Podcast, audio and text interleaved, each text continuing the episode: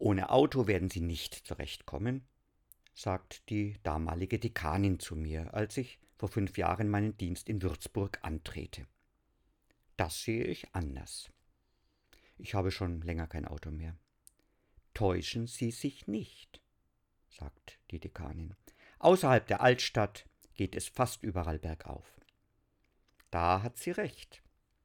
Zwei Gemeindeteile liegen ziemlich hoch.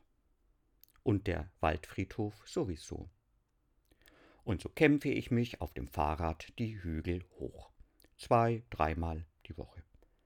Am Anfang muss ich oft noch ein Stück schieben. Aber irgendwann geht es fast von alleine. Ich komme nicht mehr außer Atem. Wenn ich einen Besuch auf den Hügeln machen soll, freue ich mich darauf. Ich bin in Übung gekommen. Mit dem Beten ist es auch so. Am Anfang ist Beten wie eine lästige Pflicht, aber irgendwann musste ich mich nicht mehr anstrengen. Das Beten setzt sich von alleine in Bewegung.